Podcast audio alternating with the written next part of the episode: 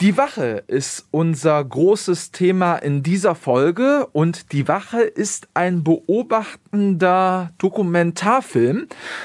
Ihr müsst euch folgende Situation vorstellen.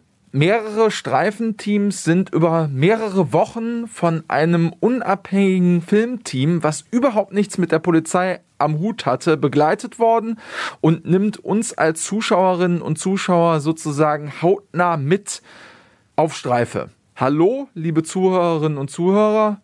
Und hallo, liebe Ela. Ja, hallo auch von mir. Und wir haben heute drei Filmstars hier. So kann man sie bezeichnen, oder? Meinst du auch, ne? Ich bin dafür. Ja, ich auch.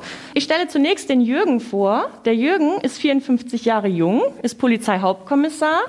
Und er hat über Umwege 1984 den Weg zur Polizei gefunden, war allerdings zunächst beim Bundesgrenzschutz, wie es damals noch hieß, die heutige Bundespolizei ist dann 1991 nach Köln gewechselt, dort zwei Jahre geblieben. 1993 ist er nach Münster gekommen, wo wir ja auch heute sind. Und seit 1995 in, ist er in der Polizeiwache Friesenring. Und wir sagen herzlich willkommen, schön, dass du da bist. Ja, danke schön. Laura, 29 ist bei uns, hat dieses Jahr zehnjähriges, also mit der Polizei, äh, ist seit 2011 dabei. Studium äh, hat sie gemacht, war dann in Bottrop, Recklinghausen im Pott, auch bei der Hundertschaft, ist seit 2018 in Münster und auch äh, Teil des Ganzen. Und wir freuen uns natürlich auch sehr, dass du dabei bist. Hallo Laura. Hallo. Ja, und last but not least haben wir noch den Adi da.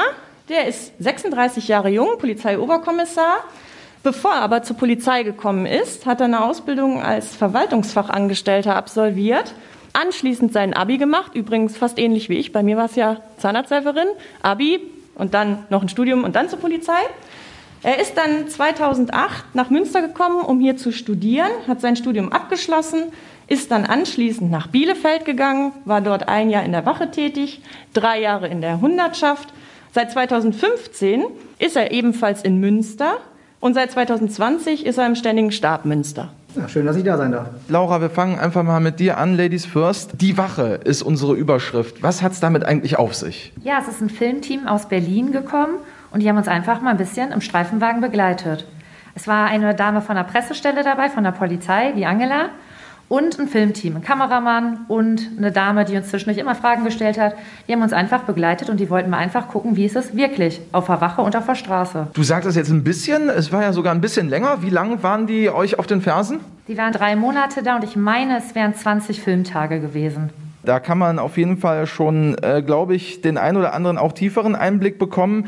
Adi, an dich vielleicht die Frage, was hat denn jetzt der Film Du hast ihn natürlich auch schon gesehen, mit der Realität zu tun. Ja, ich habe den gesehen ähm, und ich finde, das ist eine schöne Realitätsdarstellung. Also es ist jetzt nicht so overpaced und es zeigt eigentlich genau das, was wir tagtäglich machen. Also da ist nichts geschönigt oder auch nichts ähm, gestellt, sondern das ist wirklich Polizeiarbeit. Das ist, wir fahren raus, wir sehen was, wir agieren, wir ja, wir interagieren und äh, so, so funktioniert das halt. Und das ist genau, ich glaube, das ist tatsächlich mal eine, eine realitätsgetreue Darstellung unseres Berufes und äh, wo man sich auch wirklich, wenn man das sieht, vorstellen kann, wie es dann wirklich auf dem Auto irgendwann mal sein wird. Über das, was dann im Einzelnen passiert ist, sprechen wir natürlich gleich auch noch. Ähm, man kann aber vielleicht jetzt schon mal feststellen, es ist ja in der Tat häufiger mal so, dass Polizistinnen und Polizisten auch mal begleitet werden und oftmals geht es mir dann als Zuschauer auch so, es bleibt noch so ein bisschen an der Oberfläche äh, tatsächlich, eben weil wahrscheinlich nicht so viel Zeit da war. Irgendwie vielleicht ein paar Stunden, wenn es hochkommt, vielleicht ein oder zwei Tage. Ich finde, ich habe den Film ja jetzt auch gesehen, diese Authentizität, die sieht man da auf jeden Fall. Ich weiß nicht, wie es dir ging, Ella. Ja, definitiv. Ich habe den Film natürlich auch angeguckt. Und ähm, es ist tatsächlich so, also auch gerade die äh, oder hauptsächlich die Szenen im Streifenwagen. Ne? Ich weiß nicht, was man sich vorstellt, wenn man eben kein Polizeibeamter ist, da gibt's ja hier so Sachen auf Streife, Ruhrpott-Polizei, wie die alle heißen, da kriege ich zum Beispiel ein Äffchen bei, wenn ich das sehe, weil das ist total realitätsfern. Da wird nur geschrien, da ist nur Thermik die ganze Zeit. Und ähm, auch im Auto ist nicht immer Trouble. Ne? Und da hat man halt gehört, man sitzt auch einfach mal da oder man unterhält sich, dann kommt ein Funkspruch, dann ist das Gespräch eben beendet. Also ne, auch über was man so im Streifenwagen vielleicht mal spricht, was einen auch bewegt oder Einsätze, die einem nahegehen. Ähm, das hat ja auch mit Nachbereitung zu tun oder auch eben Vorbereitung auf den Einsatz. Man muss sich auch absprechen. Und ähm, ich finde, das wurde super dargestellt und auf jeden Fall sehr viel authentischer als das, was man sonst äh, im Nachmittagstv sieht, sage ich mal so. Und ich will das nicht vergleichen, ne? aber es ist eben schön, dass es sowas mal gibt, dass ähm, gerade auch für den Nachwuchs, der zur Polizei kommen möchte, das ein bisschen authentischer dargestellt wird, weil man hat ja in der Regel nicht die Möglichkeit, sich einfach mal in Streifenwagen zu setzen. Und so wird einem das aber, ähm, oder so wird einem die Möglichkeit gegeben, da mal mitzufahren. Also ein ausführliches Feedback, Jürgen, hier ähm, einer ersten Zuschauerin. Was hast du bis jetzt so ähm, bekommen an Feedback für den Film? Ja, als Feedback habe ich bekommen, dass der Film eigentlich ganz gut bei den Leuten dementsprechend auch angekommen ist und auch dementsprechend sehr authentisch rüberkommt. Dann gehen wir doch vielleicht so ein bisschen auf den Inhalt auch mal, Laura. Äh, was ist denn im Grunde genommen ja, eine Szene, die du jetzt in dem Film dann gesehen hast, wo du sagst, äh, die ist besonders stark geworden aus deiner Sicht und warum? Was ich besonders stark finde, wo man auch wirklich kurz denken könnte, der Film sei zusammengeschnitten oder gefaked ist, da war ein Täter vor Ort Einsatz. Wir sind in den Hinterhof gegangen und plötzlich springt wirklich drei, vier Meter neben mir der Täter von so einem Garagendach runter und läuft in Richtung des Filmteams, Richtung Pressestelle. Das sieht man sonst wirklich nur nachmittags ne, im Fernsehen? Genau, so ist es, genau so ist es. Und ich schreie da nur, stehen bleiben, Stopp Polizei, das Übliche. Schrei da noch der Angela über Funk zu Angela, in Klammern die Pressesprecherin, steig aus und hilf mir. Und der Täter, der war schon ein ganz großes Stück weg. Keine Ahnung, wie gut Angela und ich im Sport sind, aber wir haben ihn bekommen. Und da meinte mein Mann auch so, das ist doch, das war doch nicht wirklich so, aber es war so. Und auch der Beschuldigte, hat gelacht, weil er dachte so, boah, jetzt haben mich hier so zwei Frauen fangen können noch. Äh, das ist eigentlich eine Szene, die ich eigentlich ziemlich cool finde. Also tatsächlich, ich fand das auch super. In der Realität ist das leider tatsächlich manchmal so. Wir haben so viel Ausrüstung bei uns und die, die vor uns weglaufen, die sind leider schneller als wir, oftmals. Nicht immer, ne? sieht man ja auch in dem Film. Aber dass das dann auch so passt, dass dann noch die Kollegin da ist und draufspringt, weil sonst wäre er vielleicht tatsächlich weg gewesen, weil man so schnell nicht hinterherkommt oder auch nicht weiß, wo läuft er denn jetzt hin. Es war ja dunkel in der Szene auch. Das war schon toll und das ist, äh, ist halt auch mal ein nettes Erlebnis, dann Erfolg zu haben, dass sie nicht immer nur weglaufen. Ja, also das kann ich nur unterstreichen. Ja, ähm, wie war das denn vielleicht an dich, Jürgen, dass diese Kamera sehr häufig oder immer auf euch gerichtet war? Die Kameras haben natürlich am Anfang erst noch ein bisschen für ein Unwohlsein gefühlt, aber man hat sich dann anschließend doch ziemlich schnell an die Kameras gewöhnt und die wurden zum Schluss im Grunde genommen eigentlich bei mir persönlich, ich habe sie ausgeblendet. Ich habe sie gar nicht mehr wahrgenommen. Und äh, das sieht man zum Teil auch. Ich musste feststellen, dass ich doch sehr häufig meine Nase am Jucken habe und dementsprechend immer zur Nase gegriffen habe. Aber das ist halt so. Ja, da fällt einem das dann mal auf, ne? Also ich äh, habe zum Beispiel noch einen Moment, der relativ am Anfang war äh, im Kopf, wo du, Adi, äh, so einen längeren Monolog gehalten hast, aber auch mit deinem äh, Fahrer zusammen irgendwie dann noch gesprochen hast zum Thema, ihr setzt ja im Prinzip auch nur das um, was vom Gesetzgeber gewollt ist. Da habe ich so ein bisschen herausgehört, dass äh, dich das schon auch darüber hinaus beschäftigt. Also es geht nicht immer nur um die Einsätze, sondern ich habe das Gefühl gehabt, da ging es auch so ein bisschen um das Leben dahinter, das dich da in der Szene beschäftigt hat. Wie war das? Ja, ja, klar. Das ist, ich glaube, das spielt bei uns allen eine wichtige Rolle, ne? weil wir sind ja letztendlich auch nur Personen in Uniform. Wir sind, wir sind Menschen, wir haben die gleichen Gefühle, wir haben die gleichen Werte, wir haben die gleichen Normen wie alle anderen auch. Und es ist dann schwierig, sich damit auseinanderzusetzen, wenn man jetzt quasi sich dazu entscheidet, Polizist zu werden. Man, man hat ja quasi Recht und Gesetz, das man durchsetzen möchte, oder muss in dem Fall ja auch. Selbst wenn man vielleicht auch mal gewisse Dinge anders sieht oder so. Aber wir haben ja nun mal diese, diese Richtlinien. Und ähm, wenn man dann darauf reduziert wird, und einfach gar nicht mehr ähm, gewertschätzt wird, dass man, dass man das, was dahinter steckt, eigentlich auch menschlich transportieren möchte. Äh, das Beispiel, was ich ja gebracht habe, ist ja dann auch immer dieses, ja, habt ihr nichts Besseres zu tun? Kinderschänder verfolgen zum Beispiel, als hier eine, eine Ordnungswidrigkeit zu nehmen. Ja, natürlich würde ich lieber das machen, das habe ich da im Film auch schon gesagt, aber in dem Moment hat er nun mal die Grundlage gesetzt, was falsch gemacht, ein Fehlverhalten an den Tag gelegt, dann habe ich das als Polizist auch einfach zu ahnden. Also da geht es dann wirklich um vermeintliche Kleinigkeiten, ja, mit dem Fahrrad irgendwie mal die falsche Richtung gefahren oder was auch immer, was aber natürlich auch einfach nicht erlaubt ist und was ihr dann auch zu ahnden habt. Ja, ganz genau, ganz genau. Und dann wird es halt gleich persönlich. Also das ist dann, ich finde, das, das ist dann ähm, eine Geschichte, da reduziert man mich, als würde ich, als würde ich das nicht, nicht wollen oder hätte ich jetzt nichts Besseres zu tun und würde ne, so einen Kinderschänder zum Beispiel, den würde ich jetzt laufen lassen. Also das, das hat schon Geschmäckle und äh, das nagt an mir, weil ich mir denke, ja, der, der kennt mich nicht, der weiß nichts über mich, aber stellt das so auf eine Ebene mit, mit ähm, sich selber, sein Fehlverhalten, stellt er auf eine Ebene mit, mit, einem, mit einem Kinderschänder. So, und wir als Polizei haben nichts Besseres zu tun, als das dann vielleicht das eine mehr zu verfolgen als das andere. Ja, das ist, äh, ist schwierig. Ich finde das sehr, sehr traurig tatsächlich. Kommt in dem Film dann auch zur Geltung, neben auch actionreichen Szenen, die es gibt, ja, also auch nachdenkliche Szenen wie diese. Laura, ich ähm, erinnere mich in dem Zusammenhang, wenn wir über actionreiche Szenen sprechen, an eine Szene, da bist du, glaube ich, mit Jürgen zu einem Supermarkt gefahren. Da gab es irgendeinen Eingriff, eine Attacke mit einem Messer. Vielleicht kannst du den Einsatz nochmal zusammenfassen. Richtig, es gab einen Diebstahl in dem besagten Netto-Supermarkt. Da wollte jemand die Kasse oder die Tageseinnahmen erbeuten. Der Täter ist dann rausgekommen und ist dann Richtung Innenstadt gelaufen. Ja, und Jürgen und ich waren dann die Ersten am Tatort und wir konnten dann noch sehen, dass eine oder zwei Personen sogar verletzt waren, am Bluten waren, sodass wir auch einen Krankenwagen brauchten. Genau. Nehmt ihr überhaupt wahr? Ich habe als Zuschauer da wahrgenommen, dass total viele Menschen auch stehen geblieben sind und irgendwie zugeguckt haben. Bleibt da bei euch überhaupt die Zeit, sowas zu registrieren? Weil ich fand zum Beispiel, ähm, da habe ich gedacht, warum gehen die Menschen nicht einfach weiter und lassen euch eure Arbeit machen? Oder läuft das bei dir irgendwie im Kopf gar nicht ab in dem Moment? So habe ich das nicht wahrgenommen, weil wir erstmal den Augenmerk auf den eigentlichen Tatort dann dementsprechend legen, auf die Beteiligten, die aber auch vor Ort dementsprechend ähm, erkennbar waren.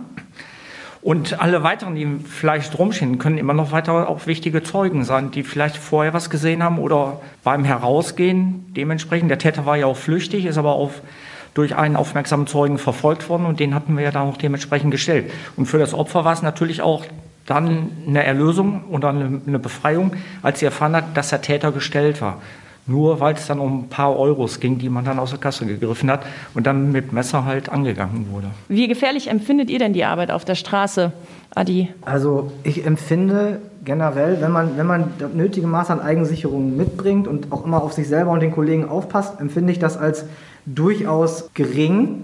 Allerdings hast du natürlich immer Ausnahmesituationen. Ne, du kannst niemals, gerade wir im Streifendienst ähm, haben ja das Problem, dass äh, du auf die Situation nie richtig vorbereitet bist. Du kommst an der Haustür, du denkst dir, es ist vielleicht nur eine Ruhestörung, aber selbst das kann umschlagen in, in pure Gewalt gegen Polizei. Dann solidarisieren die sich in der Wohnung, weil die nicht wollen, dass, dass, dass jetzt Ruhe ist, dass die Party aufgelöst wird. Man setzt ja wieder ähm, was um, was die nicht wollen. Und dementsprechend äh, hat man dann natürlich auch oft mit Gewalt, mit Respektlosigkeit zu tun. Und äh, ich empfinde das tatsächlich, dass das mehr geworden ist. Also dass wir da immer mit zu kämpfen haben. Respektlosigkeit war eine Szene auch, wo ein Herr äh, nicht ganz so erfreut war, dass ihr da wart. Das war, äh, glaube ich, der Mann einer Frau, die sich irgendwie mit ihm gestritten haben soll und irgendeine Anwohnerin hat die Polizei gerufen. Das war sogar so, dass man sich Sorgen gemacht hat, dass die äh, Frau verprügelt worden ist von ihrem Mann. Wir haben in dem Moment halt auch erstmal nur eine informatorische Befragung durchgeführt, um zu wissen, was, was ist überhaupt passiert. Und äh, bei unserem Eintreffen war es halt so, dass der Mann schon komplett eskaliert ist verbal. Also ähm, man hat es ja, glaube ich, in dem Film dann auch gehört. Also man, er wurde sehr, sehr laut, er stellte unser Ankommen in Frage und ähm, reagierte extrem gereizt.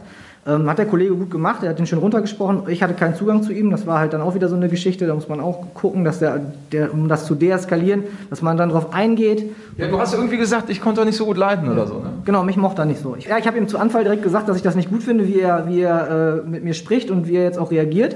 Der Kollege hat es ein bisschen anders gemacht und den fand er dann halt netter. Aber dann ist es halt auch wichtig zu sagen, ich ziehe mich jetzt hier in dem Moment zurück und der Kollege hat den Zugang, der soll das vielleicht jetzt mal regeln, damit wir hier in dem engen Wohnflur, wo wir uns befanden, halt nicht noch irgendwie Gewalt anwenden müssen oder nötigenfalls noch einen Angriff riskieren. Also an der Stelle, Adi, kann man auch mal sagen, da geht es dir auch nicht um Sympathie, da gönnst du dem Kollegen, wenn er dann da äh, mehr gewollt ist oder ja, gelitten ist. Absolut, natürlich. Also da habe ich ja gar kein Problem mit. Also der hat das ja gut gemacht. Also das ist ja auch das Ding. Ne? Wir sind ja im Team unterwegs und da müssen wir uns ja auf die Situation einlassen. Also das ist, glaube ich, was, was wir sehr gut hinbekommen, ne? dass man sich auch auf diese Situation einlässt und einfach schaut, wie kriegen wir einen Zugang und wie können wir die Situation für alle zufrieden, ohne dass wir jetzt wirklich Gewalt anwenden, lösen. Weil das ist ja das letzte Mittel, was wir auch nicht wollen. Und das ist äh, auch so ein Punkt, der manchmal vielleicht auch fehlinterpretiert wird, als äh, würden wir das unbedingt umsetzen wollen, als wären wir jetzt darauf aus, Gewalt anzuwenden. So ist es ja nun mal nicht. Das ist ein Mittel, der körperliche Zwang. Aber ich glaube, jeder von uns, ich kann nicht für Jürgen und Laura, glaube ich, genauso sprechen, für alle Kollegen, die ich jetzt so kenne, bei mir auf der Tour, das ist letztes Mittel. Ne? Das ist einfach so, wenn wir keine andere Alternative mehr haben, dann ist aber auch schon ganz viel im Vorfeld passiert. Und dann ist es halt manchmal so. Da ist es zum Glück gut ausgegangen. Und dann konnten wir das am Ende so abschließen, dass halt wirklich nichts gewesen ist. Wir haben mit denen gesprochen, es war alles gut und dann sind wir wieder gefahren. Ja, am Ende des Tages ist es ja tatsächlich so, dass wir alle heil nach Hause kommen wollen. Also nicht nur man selbst, sondern man will, dass die Kollegen auch nach Hause kommen zu ihren Familien, Partnern, Freunden. Aber das war so schön, das habt ihr, glaube ich, auch gesagt in dem Film, wenn ich mich nicht täusche, Good Cop und Bad Cop. Ne? Es ist ja tatsächlich manchmal so. Und äh, wie du jetzt gerade sagst, das darf man auch nicht persönlich, oder ne, an dich, Daniel, das darf man im Dienst nicht persönlich nehmen, keinen Zugang zu jemandem findet. Man kann, nicht jeder mag einen. Ne? Es gibt Menschen, da hat man vielleicht auch irgendwie so eine, ich, ich will nicht sagen Abneigung. Warum guckst du mich jetzt so an, Ela? weil, weil du gerade gefragt hast, ob er das persönlich nimmt. Aber das kommt ja im Dienst ganz häufig vor, ne? dass tatsächlich Vielleicht oftmals hatten wir ja auch schon mal im Thema Frauen, da war jetzt keine Frau in dem Fall, das wart ihr, ihr wart ja zweimal Männer, die da mit ihm gesprochen habt, dass Frauen dann auch deeskalierend wirken. Das merke ich tatsächlich auch ganz oft im Dienst, ne, mit den Kollegen. Das ist dann so manchmal ähm, junger Kollege, ne, will dann beweisen, was er kann. Und das kommt dann manchmal nicht so gut an und dann redet man vernünftig mit den Menschen. Und auf einmal geht's, ne? Dann fahren die runter und dann ist auch gut. Und ich finde, da muss es dann bleiben. Ne? Das darf dann nicht wieder äh, provoziert werden, dass es hochkocht. Deswegen dieses Good Cop, Bad Cop, das gibt's äh, so in dem Sinne nicht, aber es, äh, dieser Zugang zu dem Gegenüber halt, ne? dass einer den vielleicht hat und der andere eben da nicht so einen guten Zugang findet. Was mich noch interessieren würde, ob sich die ähm, Maßnahmen oder das Einschreiten im Einsatz irgendwie geändert hat, dadurch, dass Kameras dabei waren? Oder habt ihr das so äh, durchgezogen, wie es im normalen täglichen Dienst auch ist? Auf jeden Fall. Also wenn man es ganz genau sehen hätte, hätten wir zum Beispiel auch diesen Gurtverstoß hier anhalten müssen, hätten dann ein persönliches Bürgergespräch führen müssen. Aber so ist es manchmal. Manchmal, wenn man zu einem Einsatz muss, macht man eben die Scheibe runter, zeigt einmal auf den Gurt und sagt, leg deinen Gurt an. Beim nächsten Mal kostet es 30 Euro. Da wäre einer oder eine reif gewesen, eigentlich? Genau, jemand wäre reif gewesen, hätte 30 Euro zahlen müssen, der hätte seinen Sicherheitsgurt nicht angelegt. Wir waren aber auf dem Weg zum Einsatz, hatten also keine Zeit, die Person anzuhalten, haben Scheibe runtergemacht, haben der Person mitgeteilt, sie solle sich anschneiden, beim nächsten Mal kostet 30 Euro. Und ich glaube, wenn man da auch die Kamera noch wahrgenommen hätte, hätte man die Person entweder angehalten oder hätte vielleicht auch gar nichts gesagt oder so. Also daran merkt man schon, das hat man so eben nebenbei gemacht. Für mich auch deswegen ein starker äh, Moment äh, im Hinblick auf Authentizität, weil man hätte es ja auch rausschneiden können, ja, nach dem Motto irgendwie, äh, hör mal, äh, da haben wir jetzt einen nicht mitgenommen, aber ich glaube, das macht den Film genau aus, dass äh, es im Prinzip an dem Punkt dann auch authentisch bleibt. Ja, sehe ich genauso. Und es hat, ist ja auch ein Stück weit menschlich. Ne? Also ich meine, der Gurtverstoß ist letztendlich auch eine Ordnungswidrigkeit. Da kann man zur Not auch mündlich verwahren. Ne, das ist im Ermessen äh, des Polizeibeamten und in dem Fall war es halt durch äh, Gestik, Mimik, kurze Ansprache, glaube ich, weiß nicht, ne, habt ihr? Und das passt dann auch. Also ne, wir sind jetzt äh, nicht ständig auf der Jagd und müssen hier ähm, quasi die Bürger ärgern, so wie das manchmal rüberkommt, was ja vorhin der Adi auch sagte, ne, dass die Bürger oder unser Gegenüber in der Regel die Ursache selbst dafür setzt. Wenn ich einen Fehler begehe, ich weiß, ich muss mich anschnallen. Ich weiß, ich darf nicht betrunken oder unter Einfluss von Betäubungsmitteln Auto fahren, kein Handy nutzen. Trotzdem wird es gemacht. Und wenn die Personen erwischt werden, dann ist eben genau das. Ne? Und ich finde, da muss man dann seinen Fehler eingestehen. Dann ist das eben so. Man weiß, es ist nicht erlaubt. Und äh, dann sage ich, ja gut, da habe ich jetzt Mist gebaut. Ich bin erwischt worden. Es ist aber vorher 80 Mal gut gegangen. Und jetzt äh, stehe ich halt dazu. Das finde ich halt irgendwie ähm, ganz wichtig. Ne? Achso, ich hatte ja eben gesagt, dass der Adi ähm, seit 2020 im ständigen Stab ist. Das heißt, es hat sich nach dem Film ja bei euch dann einiges verändert. Ihr arbeitet dann nicht mehr in einer Dienstgruppe oder wie ist das? Wer will dazu was sagen? Also Laura und ich, wir arbeiten weiterhin noch in einer Dienstgruppe und ich möchte eigentlich auch gar nicht von der Straße. Und Adi hat sich halt entschieden, dementsprechend seinen Weg ein wenig anders zu gestalten und weiterzugehen. Vor allen Dingen ständiger Stab, das erinnert mich so ein bisschen erstmal an Leichtathletik. Was hat es damit auf sich? Also Genau das. Also erstmal, ja, natürlich. Also das, ja, das müssen wir ja genauso sagen. Also das ist eine sportliche Angelegenheit. Ne? Also da geht es primär erstmal darum, ähm, der ständige Stab ist dafür da, um äh, Großlagen, also außergewöhnliche Einsatzlagen äh, im Polizeipräsidium für den ganzen Bereich Münster, da gehören ja nur auch die ganzen Außenbereiche, Coesfeld, Steinfurt, die Kreise dazu. Das also würde jetzt ein bisschen zu weit gehen, glaube ich, das zu erklären. Wir können uns das so vorstellen, dass der ständige Stab letztendlich bei außergewöhnlichen Einsatzlagen, wie zum Beispiel außergewöhnliche Erpressung, Geiselnahmen, Amoklagen und so weiter, der Führungsstab des Polizeiführers in den Lagen bildet.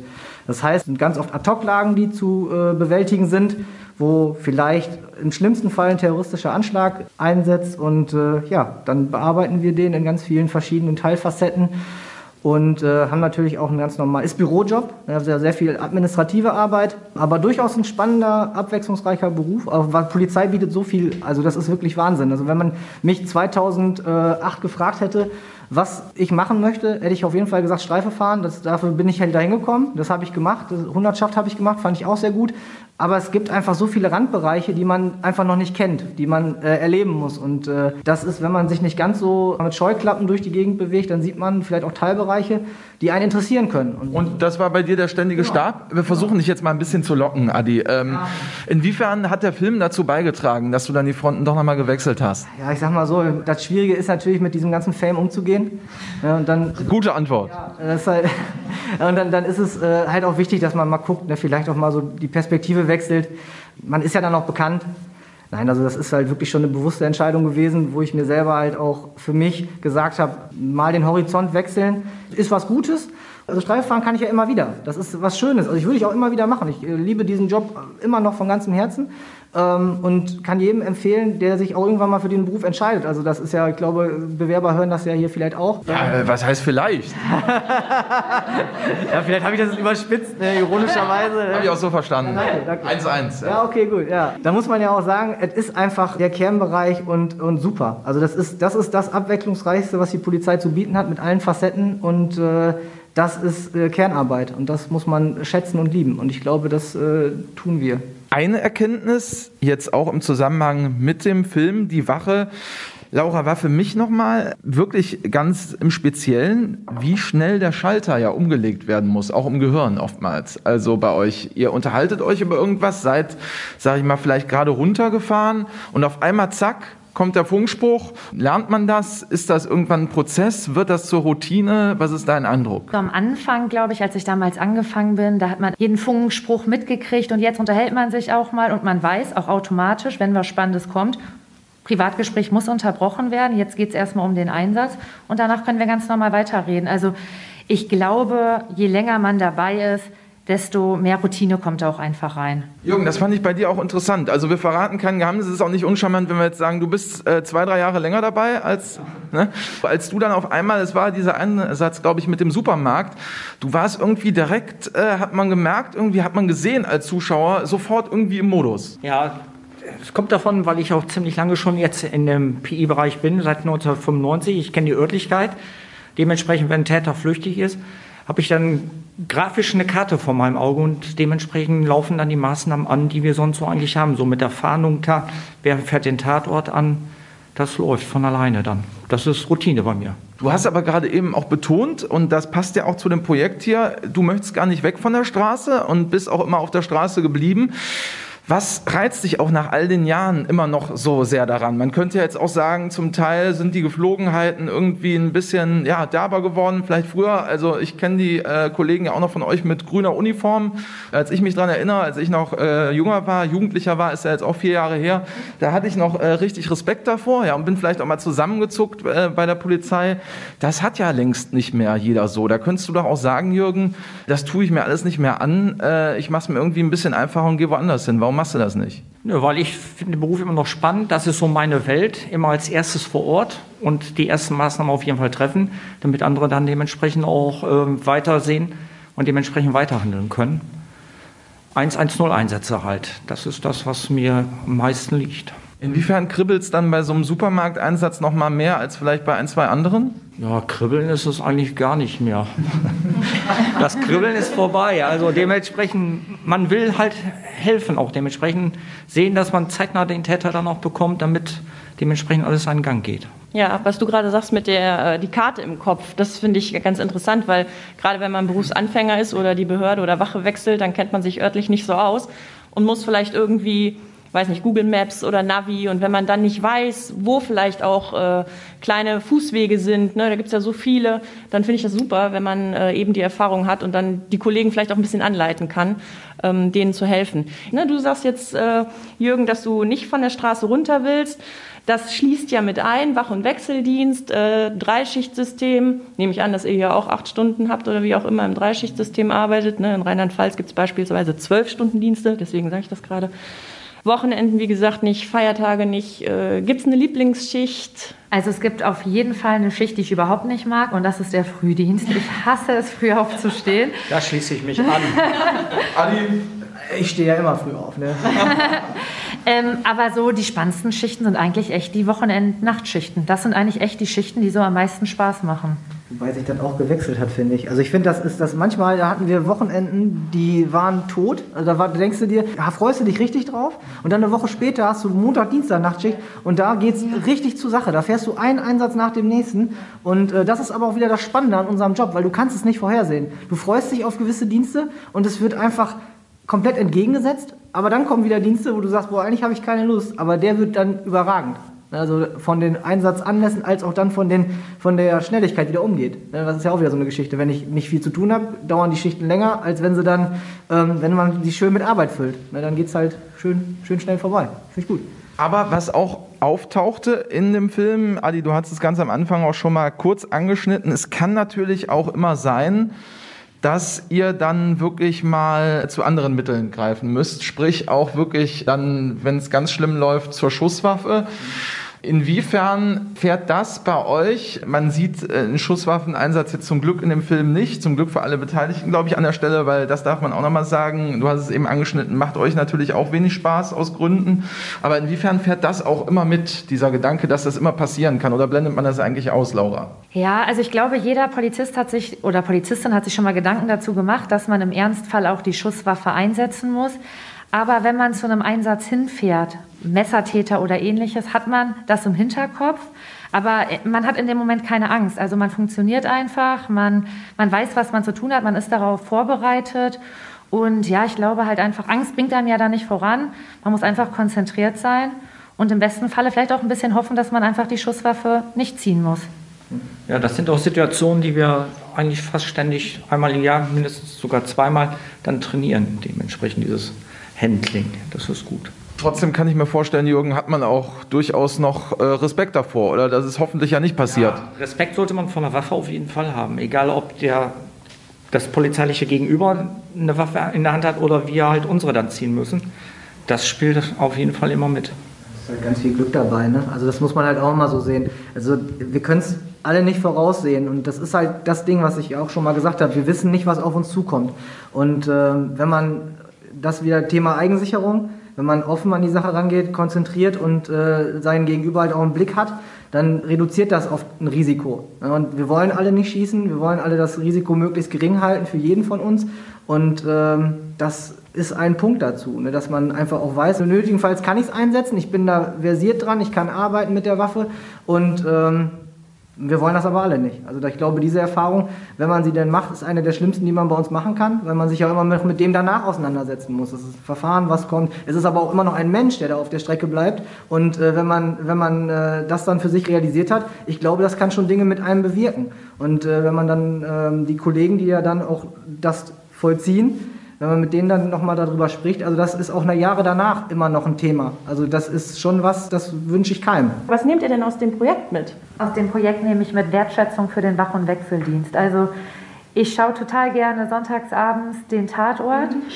Und äh, ich finde, da ist immer so der Streifendienst, das sind immer die mhm. Kollegen, die stehen immer am Tatort, die halten vielleicht mal, wenn es gut kommt, den Kommissaren das Flatterband ja. hoch, aber mehr ist es nicht. Mhm. Und ich finde, durch dieses Projekt hat man einfach mal gezeigt, wie wichtig und wie gut der Wach- und Wechseldienst abläuft und dass wir da nicht Kollegen haben oder Kollegen sind, die für nichts Besseres zu gebrauchen sind, sondern dass das, bestes Beispiel Jürgen, auch Kollegen gibt, die das einfach wirklich aus voller Überzeugung und gerne machen.